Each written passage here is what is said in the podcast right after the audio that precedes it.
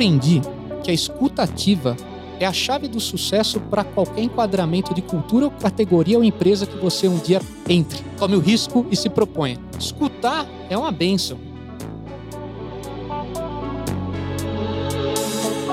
Se você quer entender um pouco mais como funciona a cabeça do consumidor brasileiro, quais são as principais transformações, o impacto do digital, o que, que muda do brasileiro para outras culturas e principalmente como assuntos aleatórios, fora talvez do mundo corporativo, podem te trazer insights, esse episódio está recheado de lições. Pega papel e caneta e vamos lá.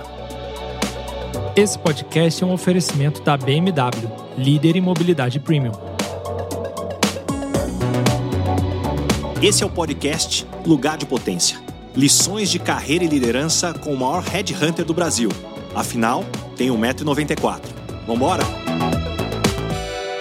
Hoje eu recebo um engenheiro que entende de números, mas se tornou um apaixonado por gente. Um cara que alcançou o topo, mas sem perder a simplicidade e um pouco do sotaque do interior.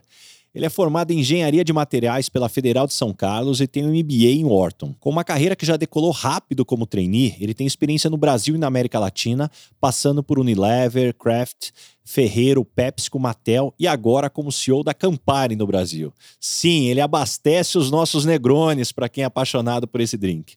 Gustavo Bruno, ou melhor, Guto, que demais ter você hoje aqui. Poxa, eu que agradeço, Ricardo. Obrigado pelo convite. Estou muito contente de estar aqui com vocês hoje. Muito legal. E Guto, eu quero começar já explorando a sua experiência em consumo. Claro. Como é que você enxerga o consumidor brasileiro? Como que esse perfil evoluiu aí nesses últimos 20 anos? Olha, eu acho que dia a dia o brasileiro ele está ficando mais requintado. Né? Dia a dia o brasileiro vem tendo experiências com novas categorias, vem consumindo novos produtos, Algumas categorias que antigamente não eram acessíveis para o brasileiro tornaram-se acessíveis e a gente vê claramente o consumidor brasileiro passar a exigir qualidade, o consumidor brasileiro passar a exigir valores das empresas. Você já vê o brasileiro preocupado com o ambiente, você já vê o brasileiro preocupado e prestando atenção no como a, a empresa uh, fala, o que, que ela fala, qual é o valor que ela carrega. E isso eu acho que é, é muito importante, não para nós, uh, como, economicamente falando, mas nós como sociedade, né? Ser crítico, eu acho que é o primeiro passo para uma evolução social que a gente necessita ter. E como é que o digital impacta nessa nova experiência? O que, que se transforma e o que, na sua experiência, a essência não muda? Não muda o consumidor. Ele tem as mesmas necessidades. O que muda completamente é como a gente fala com ele. O consumidor, cada vez mais, ele é omnichannel. O cara que vai na, na loja de conveniência é o mesmo que está comprando online, é o mesmo que vai numa loja uh, de, uh, internacional, é um cara que vai também no pequeno varejo. Brasileiro ele está acostumado a comprar e comprar em muitas frentes. Quando eu falo um pouquinho sobre o mundo digital, o mundo digital é um mundo que está sendo explorado, né? Está sendo explorado pelo consumidor, está sendo hoje também priorizado por todas as indústrias, e a gente precisa entender que sim, o consumidor é o mesmo, mas a necessidade do mundo online é completamente diferente. Pode ver um pouquinho, uh, compras por impulso no mundo online, compras do impulso, praticamente elas são menor intensidade do que uma compra de impulso no supermercado. Então, como que você realmente explica seu produto? Como que você traz o seu propósito? Como que você conecta no mundo online? São maneiras que você precisa não simplesmente olhar, mas ter estratégia para ela. Né? Não é à toa que muitas empresas estão criando até departamentos chamados marketings performance, de como você constrói sua marca, como você entende o seu consumidor no ambiente digital. Então, de verdade, é, quem é, empresas que não construíram e estão escutando aqui o nosso podcast, olha o mundo digital. O mundo digital não é você ter um web page vendendo os seus produtos. O, o mundo digital é você entender realmente como o consumidor e as aspirações deles, eles mudaram e, e, e, e transitam dentro desse novo, uh, vamos colocar, é, numa nova atmosfera. E nesse novo mundo, Guto, como é que você enxerga a competição? Porque hoje, cada vez mais, né, a, as fronteiras estão cada vez menos claras. O que é competição, o que é cooperação? Hoje se fala muito do competição nesse sentido. Como é que você vê é, o setor de consumo dentro dessa dinâmica? Olha, eu acredito que no mercado online é o mercado onde, vamos dizer, algumas frentes elas estão muito mais claras. Por exemplo, você consegue fazer uma pesquisa de preço no mundo digital muito rápido. Porém, Eu acho que o que traz para as empresas a grande dificuldade é como que você traz um algo mais, como você foge do preço, como você explica seu produto, como você traduz o seu equity. Vender online não é você ter 250 caracteres, oito fotos, três vídeos. Isso o consumidor já acostumou. Essa estratégia digital do passado já não é o presente. Hoje, para você conectar com o varejo e conectar com o consumidor, você precisa conectar com as necessidades dele. Naquele determinado dia o que ele quer comprar, aquela determinada idade, navegando naquele determinado site, qual que é o anseio dele, e você tentar identificar o perfil do seu consumidor pelas diferentes uh, uh, sites que eles estão navegando, para você sim gerar um tráfego direcionado para onde você consegue apresentar o seu produto com o equity correto, para daí sim o preço falar. Preço ele é importante em todo lugar, sempre vai ser, mas no mundo digital a gente precisa pensar algo mais. Quem sabe o CRM pode ser uma bela saída. Eu acho que a gente vai falar sobre isso depois, né, Ricardo? Eu já vou puxar agora. Você é um cara que, pelas empresas que você passou, você sempre teve na essência muito forte o CRM como uma base para essa estratégia, para essa visão. Eu queria que você comentasse um pouco, primeiro assim, aonde que as empresas normalmente erram e a gente já explorar a importância, né, e as oportunidades que existem através de um, de um CRM, que para quem talvez não está é, é, já ambientado com essa sigla, nada mais é do que um sistema para você ter o cadastro dos consumidores, mas mais do que cadastrar esse consumidor, é toda a história que ele vai tendo com a sua empresa de vendas, interações. Mas vou deixar aqui ó, o Guto falar. Olha, Ricardo, outro dia eu estava né, fazendo um town hall na, na, lá na empresa e me perguntaram o que era o CRM, como que a Campari estava desenhando nossas estratégias para a gente conseguir, no final das contas, ter uma, um approach mais direcionado, né, mais, uh, mais focado no nosso target e também como que a gente recrutava melhor via CRM. Bom, o jeito que eu usei ali para fazer a explicação, eu usei um jeito muito emocional para mim. Eu falei, olha, eu sou do interior, eu sou de uma cidade chamada Jundiaí. Lá, quando eu era pequeno, eu ia fazer compra, a moça, que, vamos dizer, principalmente da mercearia, ela sabia o nome da minha mãe, ela sabia o que meu pai fazia, ela sabia que a gente passava na frente da loja dele, geralmente, sei lá, uma e meia, ela sabia que eu tinha uma irmã, ela sabia quando era meu aniversário. E toda vez que eu entrava na mercearia dela, antes de ela de conversar, antes da gente conversar sobre produto, o que eu precisava, ela conversava sobre mim e ela sempre me orientava e me levava para fazer a venda dela de um jeito muito mais qualificado e onde eu me sentia exclusivo. Eu acho que o CRM é uma ferramenta do digital para a gente dar esse ar de interior, esse ar de tailor-made, esse ar do que aquele produto ele foi colocado naquela loja, naquele website pensado em você. E cara, quando você joga e você usa técnicas de CRM, você se aproxima simplesmente da, do emocional da pessoa, né? Porque você vai trazendo o, o, produto, você vai trazendo a conversão de uma maneira subjetiva, de uma maneira não tão, eh, vamos dizer, aflorada. E no final das contas, quanto mais você consegue convidar as pessoas corretas, pro, vamos dizer, para o site correto, para o produto correto, da forma correta e que fale com as emoções dela, posso dizer que a conversão ela é natural e simplesmente explosiva. Guto, você sempre teve uma carreira muito focada e muito próximo com a área de vendas. E esse é, um lado que eu vejo que aqui no Brasil existe ainda um certo preconceito, talvez na maior parte dos, do, do, na maior parte dos lugares do mundo, um certo preconceito com a área de vendas. Como que você enxerga esse preconceito e como quebrar esse preconceito? Porque eu vejo uma grande oportunidade de crescimento de carreira nessa área. Exatamente. Vendas é o coração da empresa. E não pelo. Não é uma frase clichê, vendas é o coração da empresa. Realmente, vendas, para mim, ele é, ele é muito importante. Porque ele não é o fim, ele é o início. No momento que você tem um departamento de vendas forte, ele, além de conseguir colocar o seu produto dentro das gôndolas, expor de uma maneira correta, ele uh, vendas é um canal de retroalimentação ímpar para um business. Ali você entende realmente coisas que são sutis e que empresas como Nielsen, pesquisas, outros órgãos não te traz.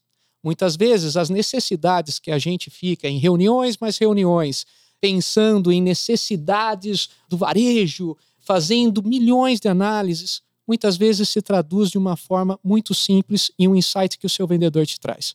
Então, eu acho que quando você ab abre sua escuta e você toca o dia a dia da equipe de vendas e também traz eles para eles retroalimentarem a sua organização, eu acho que você constrói um asset para fazer a sua empresa durar e você também ajudá-los a vender melhor, porque eles também vão carregar estratégia com você. Por favor, quem aqui tem um time de vendas, tragam ele para o seu time, tragam eles para as suas discussões estratégicas, porque você vai ser alimentado, você vai ter insights e de verdade você vai prover ferramentas e argumentos de venda que muitas vezes você não imagina qual é a capacidade de isso converter, estreitar relacionamento e de verdade você construir um business de longo prazo. Muito bom, Guto. Tem algo que eu chamo de cheiro do asfalto. Cheiro do asfalto. É o cheiro do asfalto, barriga no balcão. Eu acho barriga que tem ali no, no dia a dia, sabe bem a importância e, e principalmente no mercado que muda cada vez mais rápido, você ter essas informações são fundamentais para você acertar aí os rumos e a estratégia. Aproveitando que a gente está falando de aprendizado, o que, que você aprendeu trabalhando no setor de brinquedos quando você foi liderar aí toda a operação na América do Sul da Mattel? Olha, eu aprendi que o segmento de brinquedos é, primeiro, ele é muito divertido. E eu aprendi que me, lidar com criança é para gente grande temos muitas responsabilidades para brincar, para jogar no mercado de brinquedo, para você ter um, uma vitória lá. Porque, de verdade, quando você vende brinquedo, você não vende brinquedo, você vende amor entre mãe e filho. Você vende desenvolvimento motor e psíquico. Você vende entretenimento. Você vende a possibilidade, muitas vezes, de você conseguir dá um mundo paralelo ao filho para os pais conseguirem muitas vezes trabalhar e não se sentirem culpados por isso. É uma responsabilidade muito grande. Porém, entender a criança de hoje e como ela brinca também é algo complexo. A criança de hoje não é igual à criança do passado. A criança de hoje, ela também é um mini channel. Ela transita entre o mundo digital, ela transita no mundo físico, ela precisa de alguns, eh, de alguns algumas, brinca algumas brincadeiras e um brincar também, uh, vamos dizer, palpável para ela conseguir se desenvolver como indivíduo dentro da sociedade e se posicionar. Enfim, é, o que eu estou dizendo é que é um mercado complexo, é um mercado que precisa de muita pesquisa e é um mercado também que altamente sazonal. Então, apesar de você trabalhar o dia a dia, fazer um esforço muito grande em entender, vamos dizer, todas as dinâmicas dele, a gente precisa lembrar que dois dias, é, né, duas datas fazem 70% da venda de brinquedo do Brasil, que é Dia das Crianças e Natal. 70%? 70%. E olha só que engraçado aqui, outra coisa. Eu, quando estava trabalhando dentro da Mattel, né, e, e para mim foi algo único, eu tinha uma grande missão, sabe, Ricardo? Eu tinha uma missão de, é, que era muito também uma missão patriótica. Sabe quantos brinquedos uma criança brasileira ganha por ano? Não faço ideia. 2,5. Quer dizer, ela faz aniversário, ela tem o Natal, ela tem o Dia das Crianças, tem várias datas que ela poderia receber brinquedo. No Brasil, é, a, a, a criança brasileira recebe só 2,5 brinquedos ao ano. Você sabe quanto uma criança americana recebe de brinquedos por ano? Na média. Quantos? 22. 22. 22. Então você fala, ah, não, então isso é bom, né? É, porque no final das contas, a, a criança brasileira ela desenvolve, uh, vamos dizer, a capacidade de, de simular, a capacidade de imaginar muito mais que o americano. Muito pelo contrário. Quanto menos brinquedo a criança tem, menos estímulos ela tem, menos convites ela tem para entrar em territórios que o brinquedo leva a criança. E uma das coisas que eu trabalhei muito dentro das, da, do meu mundo de brinquedo era como que eu gerava acessibilidade. Que o Brasil, por que tem 2,5? Por causa de preço. 2,5 é a média. A distribuição é a média. de renda no Brasil, Exato. você tem, na verdade, muita criança sem ganhar Exatamente, brinquedo. Exatamente, Ricardo. Então é muito engraçado como a gente imagina um mundo que quando você entra nos meandros do Brasil, ele não existe. Então, cara, como que a gente leva a diversão e o desenvolvimento motor não só para gerar entretenimento? Entretenimento, para mim, é o menor das preocupações que uma empresa de brinquedo precisa ter o que é interessante elas focarem é a responsabilidade do desenvolvimento dessa nova uh, pequena sociedade que se forma. Porque uma criança que não tem os estímulos corretos até os três anos de idade, ela não vai ser um cidadão forte dentro da nossa sociedade com 17, 18 anos. Então, é muito importante a gente olhar o brinquedo não como entretenimento, mas como a capacidade de você alavancar o futuro do seu filho e propiciar para ele a chance de ele se formar com o indivíduo motoramente, na perspectiva de imaginação e também né, na parte educacional, porque também brinquedo educa, né? Olha só quantos insights interessantes. E uma dúvida que eu fiquei aqui, Guto, é, você tocou toda a operação aqui da América do Sul. Sim, sim. Criança sim. é tudo igual ou muda de país para país? Olha, o que é igual e o que muda? Criança ela é, tem algo sim que as une muito, que é a atenção dos pais. Uma das maiores demandas da criança, e qualquer brincadeira, ouvindo elas, ela é mais divertida quando os pais estão presentes. Muitas vezes o brinquedo é secundário, a presença do pai é o primário. Então, o que eu quero dizer é, independente do país, olha, pô, criança do Equador, criança do Chile, criança pô, da Bolívia. Sabe o que elas querem, Ricardo? Elas querem o pai brincando com ela. Então, depende do brinquedo. Se o pai está dentro, se o pai está no mundo delas, e se o pai entra naquele pequeno território que a criança forma, eu acho que a diversão é consequência e ela vai acontecer. Isso as une. O que, que diferencia as crianças? Alimentação. O que diferencia as crianças? Ah, vamos dizer, a presença dos pais na educação primordial Cara, uma mãe próxima aos filhos, principalmente no primeiro um ano e meio, cara, isso é um. É, se a mãe consegue, a gente sabe de todas as limitações econômicas, mas está presente, isso faz muita diferença dentro da criança e do modo que ela brinca. É, e lembrando que presença não é quantidade de horas. Presença é você estar tá no mundo da criança. De novo, a frequência não é a intensidade que a criança vê a, a brincadeira.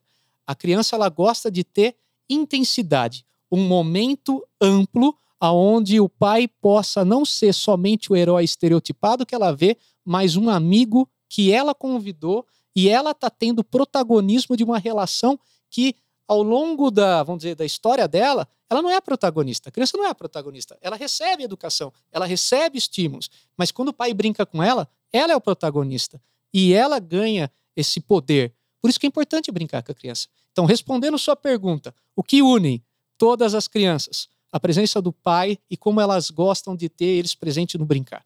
O que diferencia as crianças? Condição de alimentação, formação, do, ah, vamos dizer, da, da criança no primeiro um ano e meio e também nível de escolaridade, isso faz muita diferença. Você vê que brinquedo nesse, nesse, nesse cenário ele é coadjuvante, mas ele é o enabler dessa presença do pai. Por isso que eu falo, o brinquedo ele é uma demonstração do amor do pai com a criança. E Guto, como pai, eu não poderia deixar de te perguntar: que levar em consideração na hora de comprar o brinquedo para a criança? Eu acho que a opinião dela. Pergunta para a criança o que ela quer. Demais. Entende? Porque ela sabe. Entende? E outro dia, eu, eu, tenho, eu tenho um sobrinho, né, o Lorenzo. Meu, ele não falava nem direito, eu tinha três anos e pouco.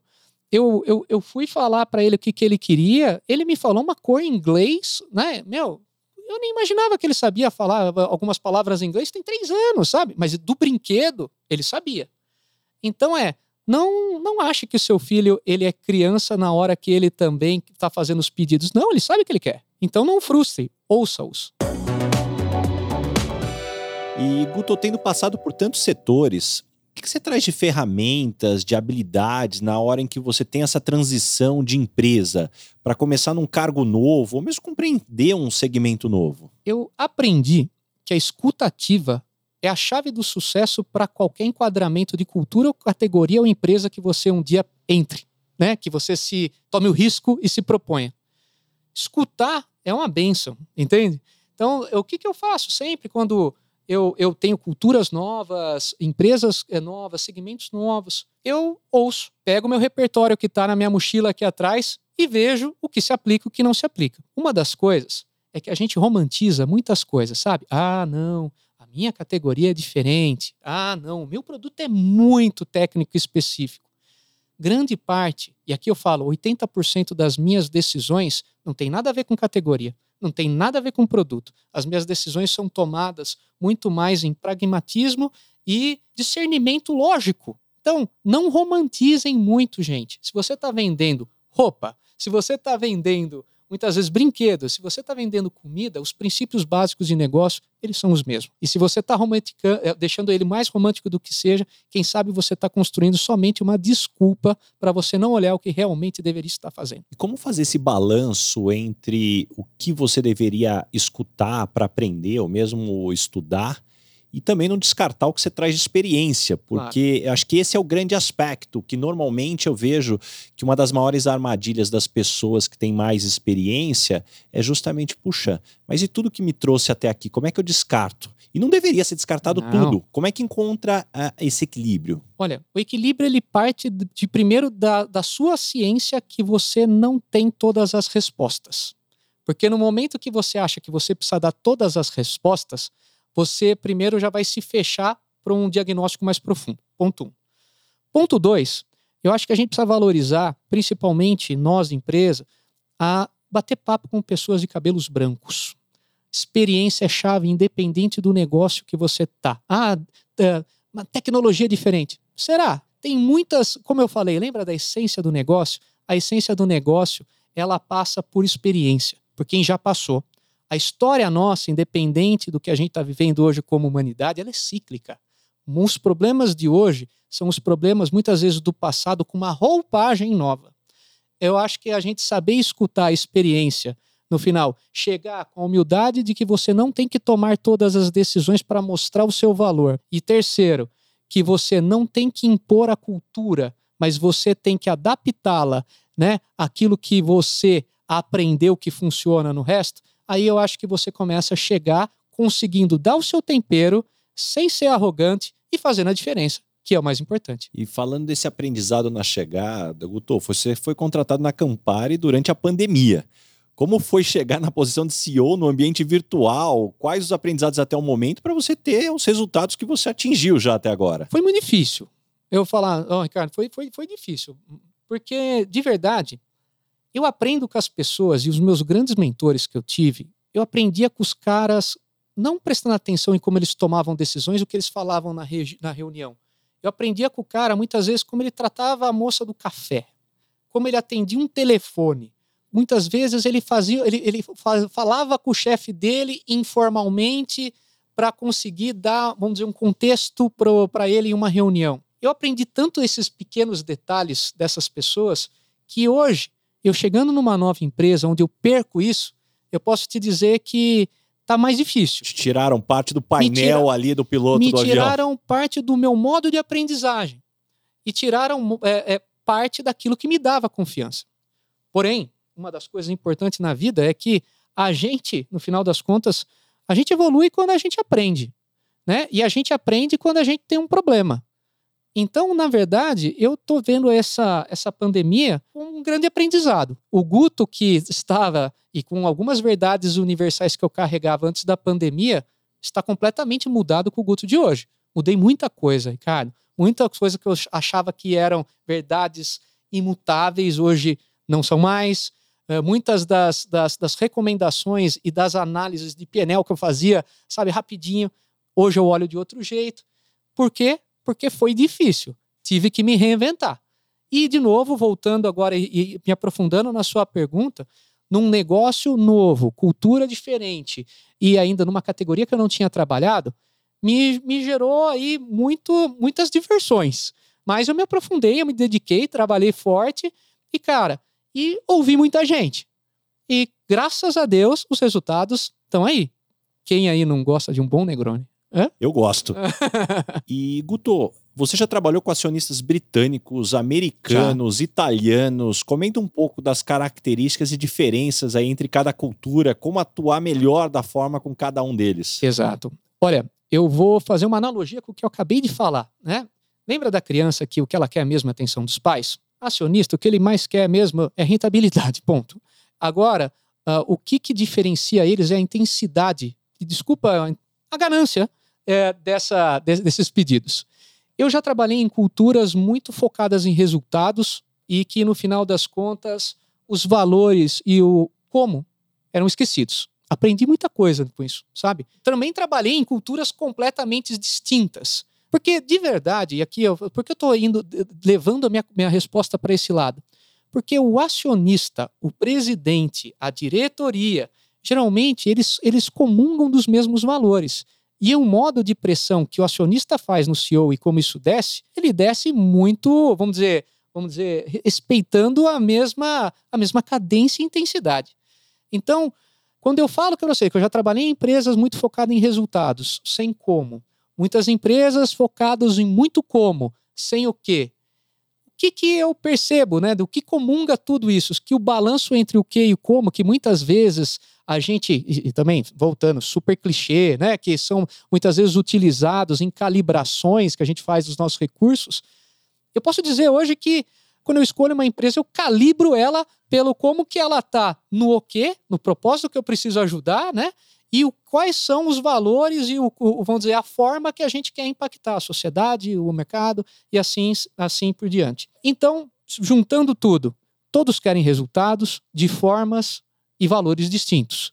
O que você precisa entender é, é a mesma coisa do que o e-commerce, o que os motiva e falar a língua deles com a, muitas vezes o pragmatismo necessário ou muitas vezes conectando com a emoção necessária.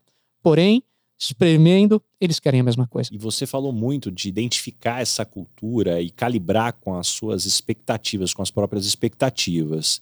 Guto, ao longo do tempo você desenvolveu algum framework para você fazer essa análise nos processos seletivos que você foi convidado aí para mudar de empresa? Como que você aprende, o quanto dá para aprender efetivamente para mitigar risco aí de tomar uma decisão errada? É engraçado, né? Quando eu fui fazer meu, meu, meus trainees, eu, eu acho que na, até eu saí numa, numa, numa, revista como brasileiro que mais tinha passado em, pro, em, processo de trainee naquele meu ano, né? engraçado que eu passei em algumas empresas de perfis muito díspares. Todo mundo falava, nossa, essa empresa é muito agressiva, mas você passou em outra que não é agressiva.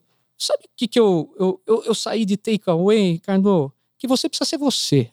E tem algumas coisas na vida que são os seus valores, e, cara, e tem algumas coisas que são inegociáveis. Mantenham eles.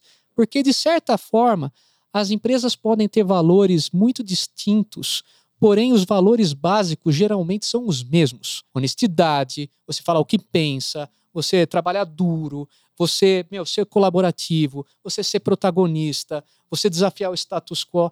Que cultura não quer alguém colaboradora, protagonista e que desafie o status quo? Muitas vezes é, eu volto para o ponto da roupagem. É muita roupagem, mas na essência é a mesma coisa.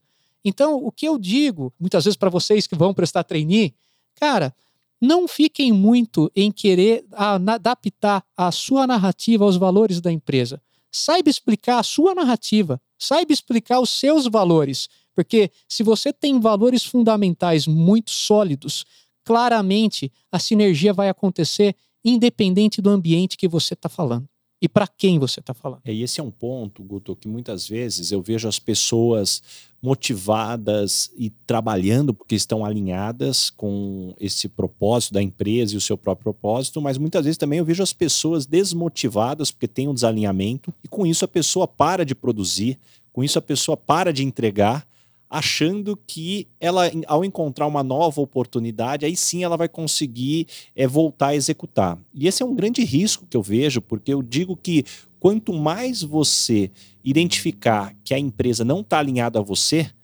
mais você deveria produzir para ganhar o que contar para novos processos seletivos e até que eventualmente venham tirar referência com as pessoas que trabalham hoje com você. Então, essa preocupação efetivamente de lembrar que por onde você passa você deixa uma história.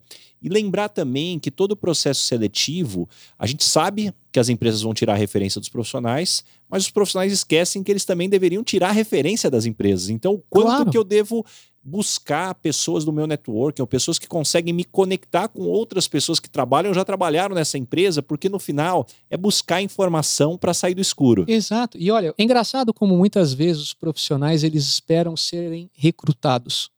Mas, pô, eu sei o pool das empresas que eu, já, que eu trabalharia por. E isso me ajuda muito a tomar as decisões. Porque eu, eu, eu busco entender sempre o que, que me agrega para a história que eu quero contar lá no longo prazo. E eu acho que vocês têm que fazer essa reflexão, sabe, gente? Muitas vezes, colocar a culpa na empresa, você e tratar a empresa como terceira pessoa, ah, eu não gosto da empresa XPTO, ou estou trabalhando na empresa e a empresa não me olha. É engraçado que toda vez que você usa a terceira pessoa, você simplesmente não percebe que você já saiu da empresa. porque você deixou de falar o nosso. Então, enquanto você, quando ou quando você já está falando na terceira pessoa, para e entenda quem que não está conectado com o quê? Se é você que está fechado à empresa ou a empresa fechada a você. Muitas vezes essa autorreflexão pode gerar um engajamento que você não precisa mudar de emprego. Você simplesmente precisa descobrir o que une você com a empresa e focar no que é bom, e focar no que você faz bem e como você aporta valor. Ganhe relevância na empresa, que você pode ser alguém que mude os valores dela no futuro. Eu acho que isso, isso faz parte. Não tem um lugar que a gente vai conseguir estar 100% completo. Posso falar um negócio que até um dia eu comecei a trabalhar em vendas, né, Ricardo? E tive um, um, um, um chefe que era um coordenador de vendas, eu era vendedor. E ele falou para mim, chamava Seu Tomás. Seu Tomás falou para mim um negócio muito legal, né?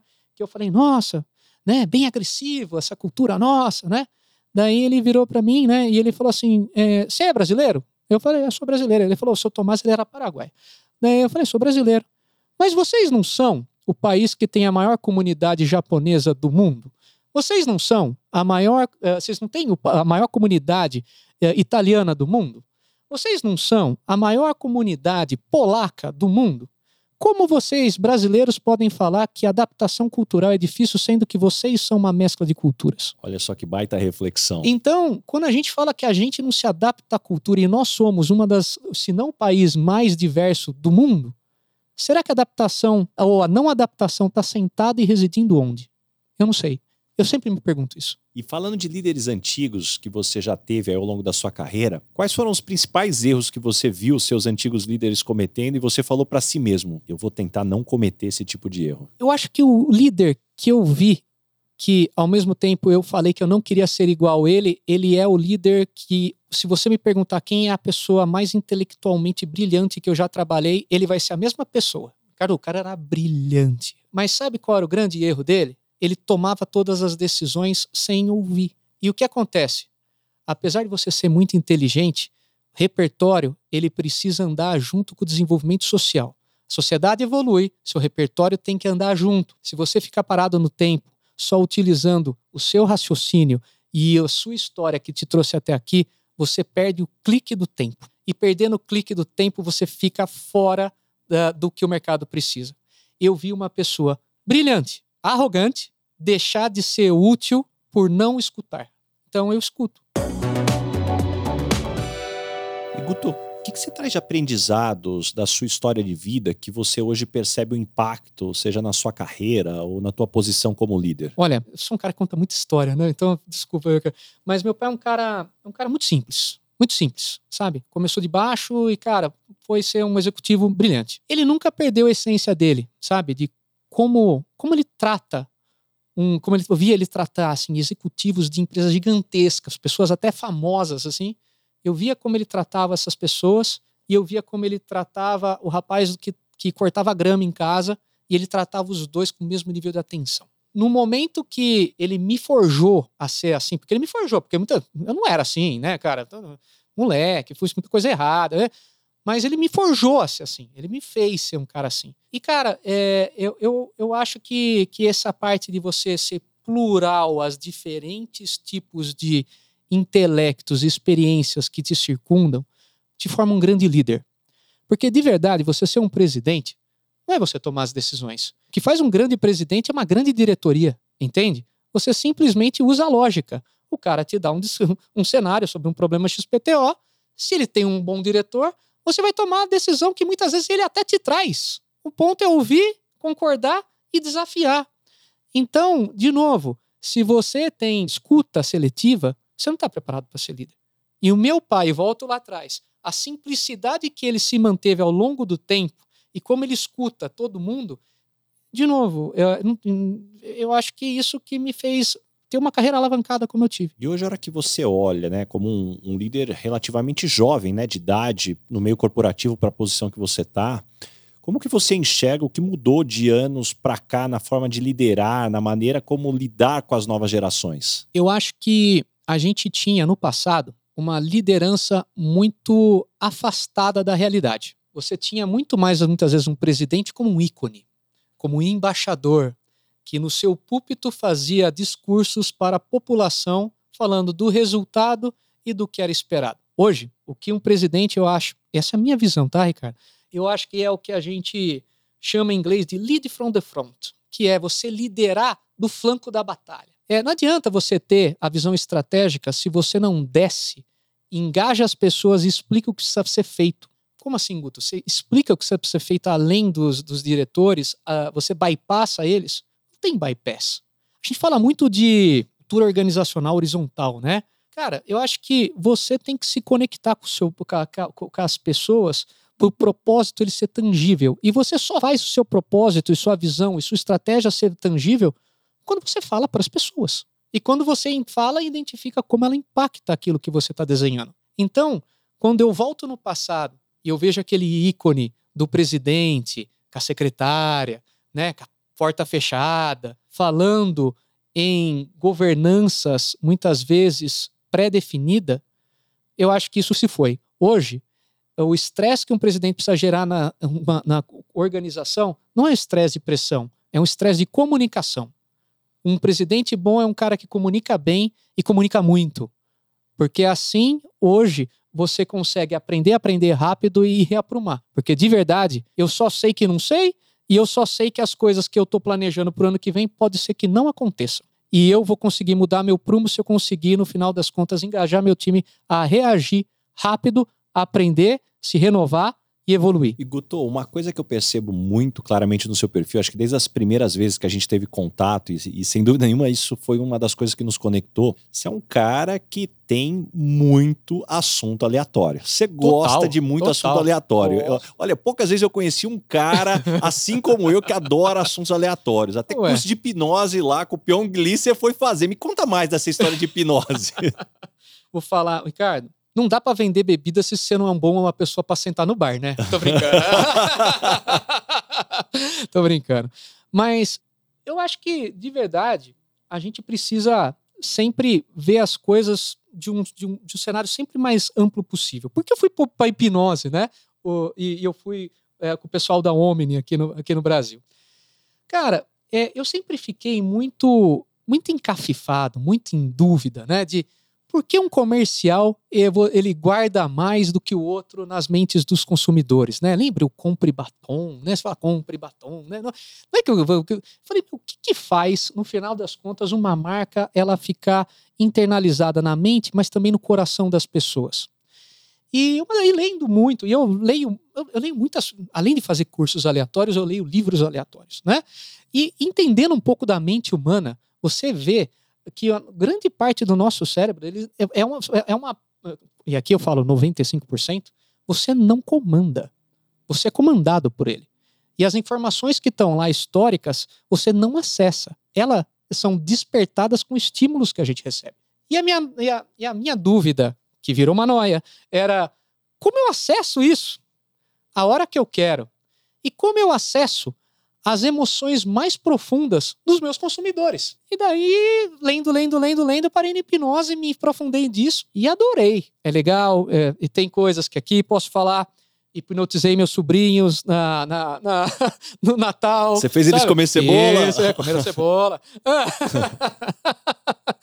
Mas, no final das contas, tirando o lado lúdico, fã, para mim também foi, foi um, um jeito interessante de entender como que faz marketing, renovar-se se algumas estratégias que eu estou utilizando de cores, sequência, autoridade, mensagem, se eu consigo penetrar de alguma forma no inconsciente e também avivar emoções importantes dos nossos consumidores. Eu acho que a gente está ficando, muitas vezes, pelo que a gente viveu nesses últimos dois anos, o coração muito, muito de pedra, né? Coração peludo, como coração a gente fala no interior. Peludo, é.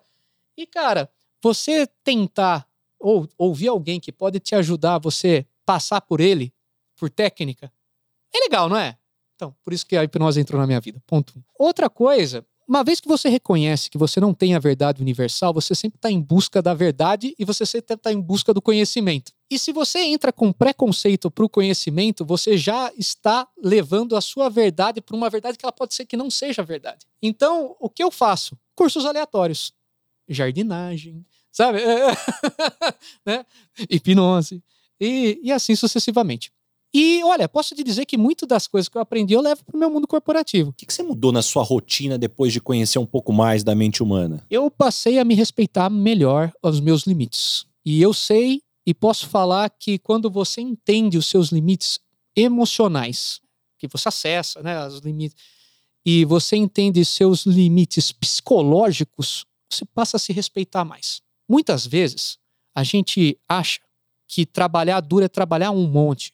Isso é o que está programado na sua cabeça. Se você pensar realmente que, pô, que, tra... que eu tenho meus limites e eu vou bem na hora XPTO e eu concentro as minhas decisões chaves nesse momento, porque é o momento que eu estou na plenitude da minha decisão e você se entende, você fica muito mais efetivo. E posso te dizer que toda essa parte de busca por respostas em mim, eu consegui ser muito mais efetivo no meu dia a dia e eu reprogramar a minha rotina para eu trazer os temas mais polêmicos no momento que eu estou mais são e, e disposto, pelo meu conhecimento de mim, tá muito abstrato esse papo, é, tomar as decisões melhores. Muitas vezes, ah, Guto, isso pode ser confiança, isso pode ser algo que você colocou na sua cabeça. Pode ser. Mas, cara, eu tô me respeitando mais. Eu tô, muitas vezes, fazendo meu esporte, eu tô ficando com a minha família. Pô, cara, consegui, né, uma coisa que a gente tá falando off aqui, mas eu consegui, consegui ser pai. Cara, minha vida toda eu abdiquei muitas coisas para chegar onde eu cheguei. Abdiquei muito, muito. E, cara, agora eu tá sabendo dosar, para mim é uma vitória minha, sabe? E, cara, e resultado tá vindo melhor. Então, de novo, e respondendo de um jeito pragmático, depois de contar toda essa história, eu aprendi sobre mim. E eu aprendi que eu sou mais eficiente quando eu sei os meus limites. Você sabe, Guto, que te escutando aqui, tem uma frase que eu uso muito nas empresas com os nossos clientes, que muitas vezes as empresas estão tão focadas no resultado que esquecem de focar no que dá resultado. E não é jogo de palavras é efetivamente você só mirar ali no resultado com força, efetivamente, aí onde você deixa passar tanta coisa que faz a diferença. Você falou de respeitar os limites, tratar todo mundo de forma adequada, lembrar que cada pessoa é um indivíduo único que você, sabendo entender as suas motivações, as suas habilidades, você consegue levar a pessoa ao seu lugar de potência. Esse é o nome aqui do podcast. Mas eu não quero deixar aqui de puxar ainda o tema de assuntos aleatórios, já que a gente colocou aqui. Poxa, eu vou trazer aqui para a turma uma informação importante. Você vem da família que teve os palitos Gina. Conta pra gente, quem foi a Gina que tava ali nos palitos? A Gina, é a Gina era um modelo, né? A Gina é do meu tio avô, mas pô, foi, fez muito, muito parte da fantasia das festinhas de aniversário de nós quando era pequeno, né? É engraçado como a gente parou de, de muitas vezes identificar padrões que nós tínhamos quando a gente era novo, né? Por exemplo, eu comia bolo com garfinho de madeira né? Você não comia também? Sim. É, então, isso daí era a época da, também lá da. da, da aquele da de Gina. dois dentes, né? Aquele de dois dentes, aquele banguelão. E, pô, a gente, pô, é, churrasco naquele tempo era espetinho, né? Hoje tem, mas não era como antigamente, né? É, e tem várias outras aplica aplicações que a gente fazia na madeira que hoje o plástico invadiu e fez bem. Mas, cara, Posso te dizer que sim, a, a, Gina era uma modelo. A Gina, no final das contas, acho que teve presente aí na imaginação de muitas pessoas. Houve até uma época aí, uma busca pela Gina, no pânico, né? Cara, é legal ver e vir de família que teve negócio, porque você aprende muito o que fazer, o que não fazer, aprende muito com relações. Acho que um dos, dos negócios mais acho que complexos que tem, e eu não falo pela Gina, mas eu falo muito mais pela loja da minha mãe. Relações familiares em negócio, hein? Tá aí um desafio, hein? Separar o indivíduo do business. E eu aprendi muito com isso. Vi minha mãe falir, né? Vi o que, que deu certo e o que não deu. Então, voltando e aí indo para o seu ponto de papos aleatórios, a Gina me remete muitos aprendizados que eu tive com a minha família, não com eles, mas com a minha família. E também todo mundo, quando vê lá Indústrias Rela, né? Porque o nome é Gustavo Rela Branco, faz aquela pergunta. Ah, e a Gina, né? no mínimo já é um quebra-gelo. Já é um quebra-gelo, já é um quebra-gelo. E, Guto, chegamos agora no momento Headhunter. Esse podcast tem um oferecimento de Michael Page, líder em recrutamento e seleção de executivos no Brasil e América Latina. Qual é a pergunta que você sempre faz nas entrevistas quando você vai contratar alguém para o seu time? O que te faz feliz e por quê? O que está por trás? O que, que você quer escutar? Eu quero entender valores. De verdade, olha, gente, não me levem a mal o que eu vou falar. Gente boa hoje tem de monte. é, o desemprego do jeito que está, está dando para a gente uma oferta de, de profissionais para uma vaga muito ampla. Eu seleciono pelo valor da pessoa, se ela tem fit com aquilo que a gente quer construir. E não adianta você, muitas vezes, gastar muito tempo fazendo estresse só no técnico, que é importante, todas as validações, mas quando chega para mim, a validação técnica já é feita, eu me foco muito mais nos valores das pessoas. E uma das coisas que a pessoa ela passa mais verdade para você é quando ela consegue explicar para você o que faz ela feliz. Porque isso brilha o olho. E se você vê ali, se o olho da pessoa não está brilhando e ela não está conseguindo explicar o que faz feliz, cara, quem sabe ela não vai somar muito para você, sabe? Quem sabe não para você, a mim, mas para você como empresa, né? Porque de novo, não existe resultado sem otimismo. Não existe resultado sem as pessoas crendo que é possível. Não existe resultado sem as pessoas compartilhando o mesmo valor. E para isso, você precisa identificar que valor é o que realmente você está buscando. O resto é secundário. Que tipo de pessoa não dá certo trabalhando com você? Gananciosa. Por que eu falo isso? Ganância é importante, eu sou ganancioso, eu quero crescer, mas ela faz parte da minha missão. Ela não é a minha missão. E de verdade, aqui, falando assim, cara, eu sou um cara abrindo papos aleatórios. Eu sou um cara muito patriota, cara. Eu gosto e quero sempre estar uh, tá em lugares e empresas onde os brasileiros não chegaram. Porque, cara, já estudei fora e eu sei, cara, que o brasileiro, quando vai estudar fora, a gente não deve para ninguém, sabe? Eu sentei com sala cheia de americano. Cara, meu, a gente tava ali, sabe? Bem. O brasileiro, ele tem problema de autoconfiança. Esse é o grande nosso problema. E, e de verdade, que eu busco eu busco de verdade esse, esse lance de você querer crescer para você depois devolver. Mas eu não quero só pessoas que querem crescer para extrair. Eu quero pessoas que querem crescer para devolver. É o que a gente chama de give back. Cara, quando eu vejo alguém querendo explodir, mas que ela gera um side effect legal, seja em clima organizacional, seja para a sociedade, seja até para ela mesma, sabe? Pô, legal. Agora, quando eu vejo pessoas que pensam no dinheiro pelo dinheiro, cara, me afasta. Porque daí, o que vale você passar tanto tempo com essas pessoas? 70% do nosso dia útil a gente passa no trabalho, longe de quem muitas vezes a gente ama, com pessoas que não querem gerar legado positivo. Será que vale a pena esse tipo de energia você absorver para chegar em casa e depois passar essa energia para sua família? Falem para mim, o que, que vocês acham? E quando as pessoas não gostam de você, normalmente qual é o motivo? Franqueza eu sou muito honesto. E eu falo o que é para ser falado. Obviamente, eu não desrespeito, mas eu acho que a verdade ela conecta.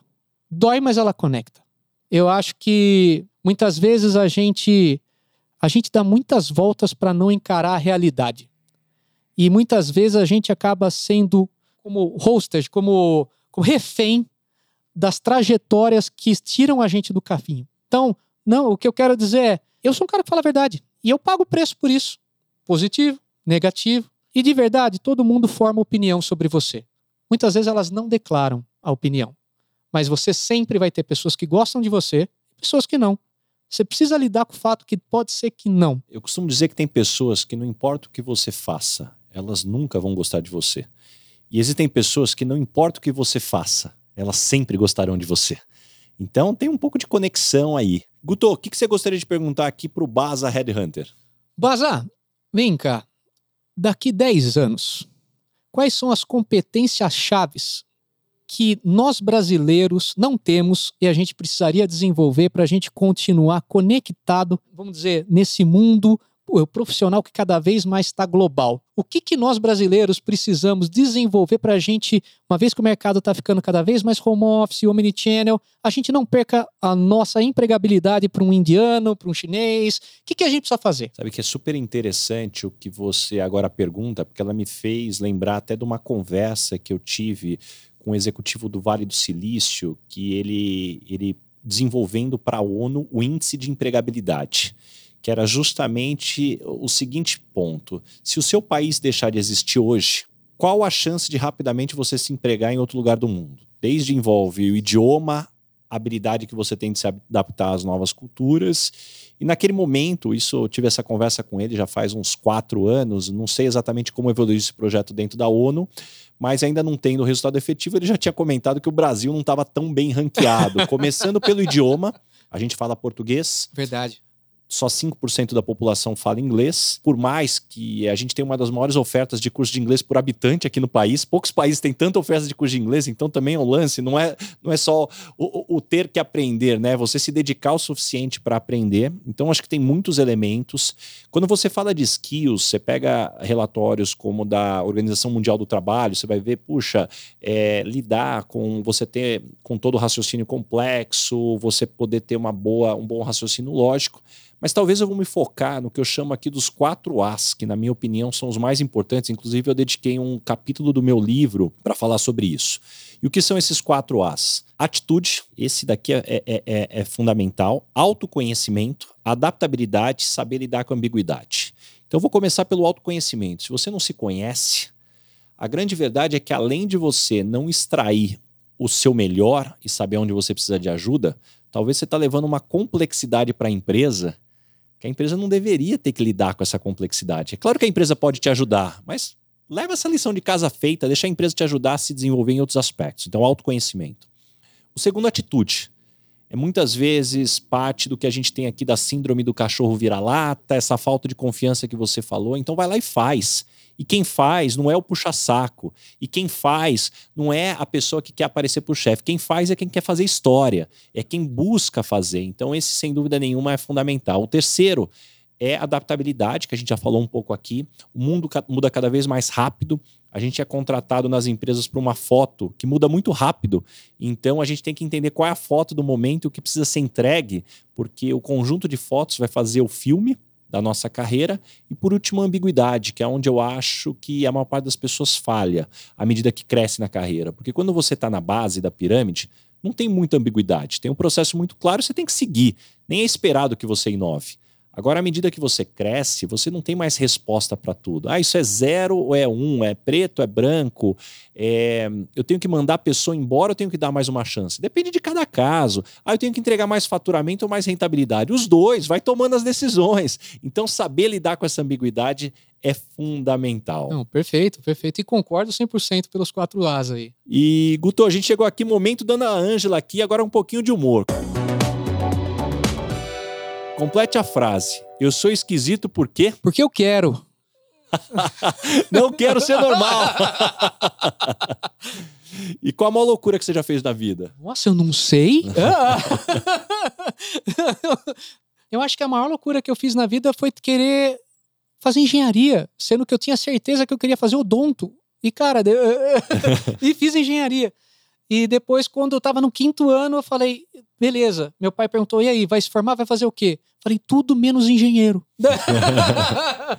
é, acho que essa foi a loucura que eu fiz. Mas eu sou grato por ela, por de dar um pouco de pragmatismo. E qual foi o maior perrengue que você passou na vida corporativa que gera uma história engraçada hoje que você gosta de contar? Nossa, eu vou contar essa. Meu primeiro dia de trainee na Unilever, você vai almoçar geralmente com os, com os diretores, né? O pessoal do board, né? Tava lá, Ricardo, peguei aquele prato naquele, naquele richozão, né? E, e no, naquele richô, tá, fiquei bem por último, assim, que eu falei, eu vou ficar por último para eu escolher onde sentar, dá que eu sente num lugar, né, que tá cheio de diretor, não sei o que eu vou falar, né? Primeiro dia, né? Eu tava ganhando tempo ali atrás da fila, falei, ah, vou pegar um, tinha uma geleia, assim, que eu, que eu ia pegar, né? Fui pegar a geleia, no que eu voltei com a minha mão, eu bati a mão no richô, e o richô tem aqueles álcool gel, né? Virou aquele álcool gel no chão, Ive pegou na minha calça e pegou fogo. e pegou fogo na minha calça. Que loucura, eu cara. Eu queimei minha perna, assim, sabe? Queimou a perna? É, foi, foi absurdo. Parei o restaurante, os garçons vindo, tentando apagar, batendo fogo lá que tinha pegado. Fiquei conhecido na Unilever por um tempo como El Fuego.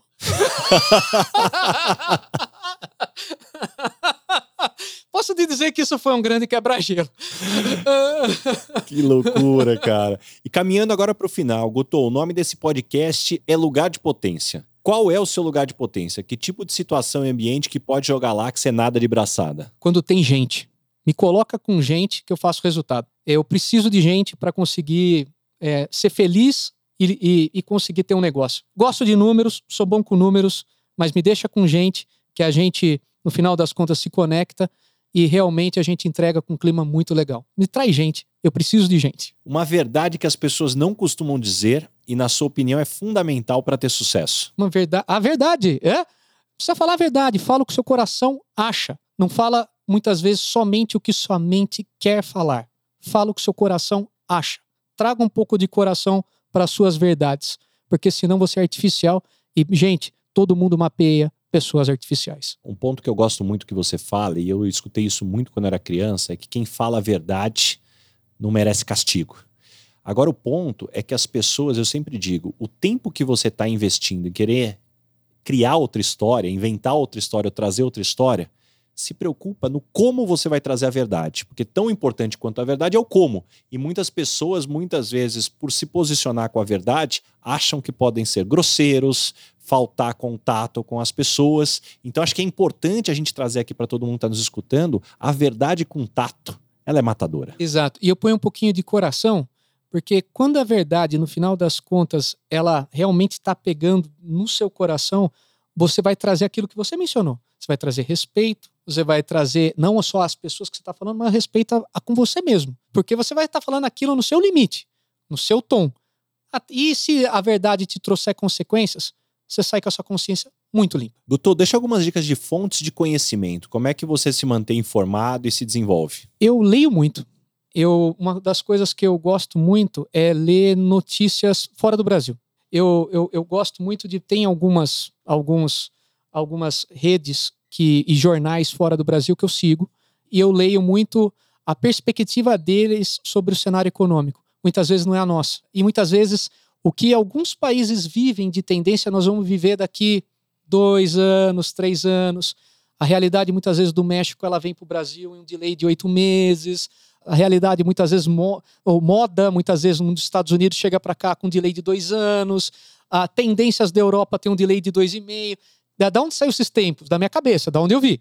Mas eu observei isso. Então eu utilizo a mídia internacional, fontes internacionais, revistas internacionais para eu conseguir já tarar a minha estratégia com aquilo que eu preciso mudar. Guto, me indica três pessoas bacanas para eu convidar para esse podcast ter uma conversa legal como essa que a gente está tendo. Olha, eu indicaria o João Branco, que é um cara que teve comigo, trabalhando comigo durante sete anos. Cara, a gente passou muitas coisas legais na Ferreiro. Hoje está no McDonald's, João Branco. Eu traía meu pai. Eu acho que meu pai aqui seria um cara que, que ele faria, ele faria ah, as colocações muito diretivas e faria uma gente pensar bastante. Ele sempre me faz pensar. Guto, o que é felicidade para você? É, felicidade para mim é eu estar tá com a minha família, eu trabalhar duro, eu falar a verdade e eu pensar no futuro com a certeza que eu tô caminhando para lá. E antes da gente terminar, eu não poderia deixar de te perguntar, para quem é apaixonado por Negroni, Guto, deixa uma dica, um toque especial para quem gosta de preparar o seu próprio drink. Cara, primeira coisa, hein? Não existe Negroni sem Campari, tá? é, de verdade. Um terço, um terço, um terço. Um terço de gin, pode ser qualquer um, mas se for no, no final das contas, Bickens é melhor. Vermútil 1757, fica aqui o meu merchan e o Campari complementando um terço, um terço, um terço, você vai ter o melhor Negroni numa pedrona de gelo e um pouquinho, uma fatia de uma laranja é, Bahia. Daí bebam e qualquer coisa, liguem no saque para reclamar, que eu tenho certeza que ninguém vai ligar, porque é sensacional.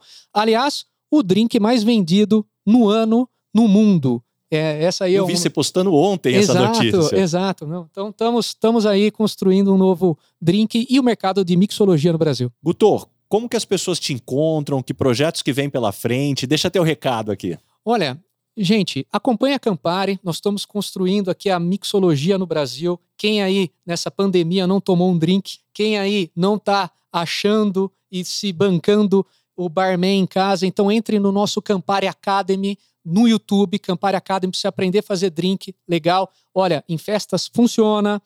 E queria, se vocês querem também me achar, eu tô no LinkedIn, Gustavo Rela Bruno, eu tô por lá. E, cara, mandem para mim direct, vamos conversando. Hum, eu acho que a vida é uma troca e quem quiser bater um papo comigo, tô 100% aberto. Ricardo, muito obrigado, viu, por estar aqui. Obrigado aí, pessoal aí da, da produção. E espero só te ajudar agradecer, como, quando só tenho a precisar. agradecer, Guto. Que conversa fantástica, quantos insights. Mais uma vez, tenho certeza que todo mundo aqui saiu cheio de anotações aí, cheio de insights aí para ter um seu lugar de potência aí por onde a pessoa passar. Valeu, Exatamente. cara. Obrigado, gente. Até mais. Fiquem com Deus. Esse foi mais um episódio do Lugar de Potência com Ricardo Basagra. Não esqueça de assinar o podcast e também indicar, compartilha com todos os seus amigos. E principalmente, se você está escutando através da Apple, deixa sua avaliação lá que eu vou ficar muito grato com vocês. Arroba Rick Basaglia, espero a sua mensagem, qual foi o insight que você teve com esse episódio. Um abraço e até a próxima. Uma produção, voz e conteúdo.